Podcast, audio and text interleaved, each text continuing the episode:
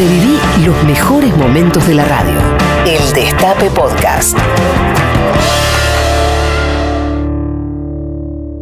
Bien, Daddy, antes de, de dejarte con, con tu programa, eh, te quería preguntar porque una de las, de las cosas que recordé hoy es cuando, el, no sé, allá década del 90, en casa alquilábamos los VHS de, de Midachi y, y también de Lelutiers, ¿no? Y hoy, ah, no sé, tal vez tenías pensado decir algo en tu programa, charlarlo, pero en relación a la- al fallecimiento de Marcos Munstock, pensaba en esa relación entre los dos grupos, eh, entre ustedes y ellos, ¿cómo, cómo fue? Vos creo que hasta casi fuiste un Lelutier, ¿cómo, cómo fue esa historia?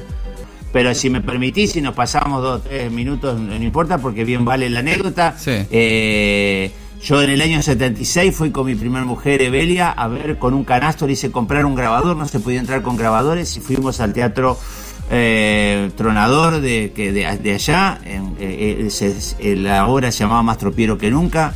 Entramos y, y- y grabamos. En esa época era la única manera de grabar, era con un, con un grabador de, de- de cinta, de cassette Claro. y, y grabé eso. Y yo miraba unos chicos de, de camisa negra que acomodaban los micrófonos. Uno de ellos era Rubén Escarone, que fue asistente y después fue productor de, de Lelutier. Mm.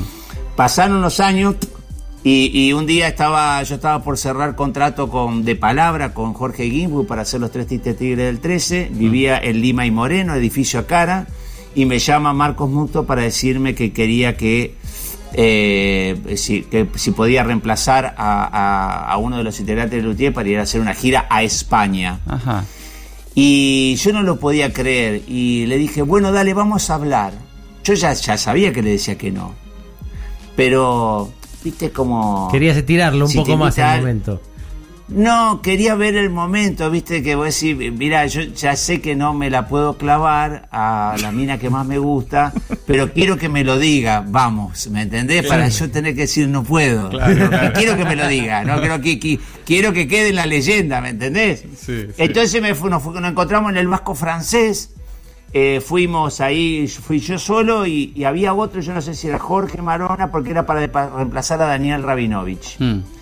Y entonces eh, empezamos a charlar eh, muy amablemente, yo le conté todas las historias que tenía con ellos y que lo que me parecían que eran, que fueron eh, el género humorístico musical, los creadores de ello, y le- le- lo exprimieron tanto que no le dejaron jugar a nadie más. Mm. Y eh, me vieron la propuesta y yo le dije, no puedo. Y me dice, ¿por qué me decís que no podéis aceptaste venir? Digo, porque lo quería escuchar de tu boca.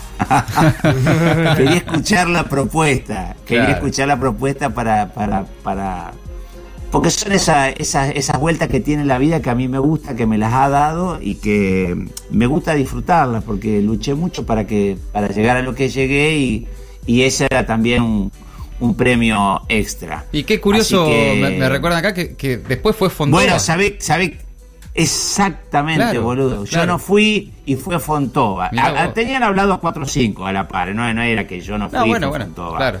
Eh, habían hablado lógicamente 4 o 5 y todos se tiraban de panza para ir. Eh, yo ya había dado mi palabra a Jorge Guilbu y podía haber ido también, porque no teníamos nada firmado, pero la palabra es la palabra. Este, y, y así que fueron ellos. Pero la verdad que la propuesta este, fue- lo fue todo. Mm. No sé cómo me hubiese llevado con ellos, porque yo soy más gitano Claro. y soy más, más, más del, de la improvisación y más, más. Pablo, lo mío pasa por otro lado, Claro. pero la verdad que fue muy lindo. El Destape Podcast. Estamos en todos lados.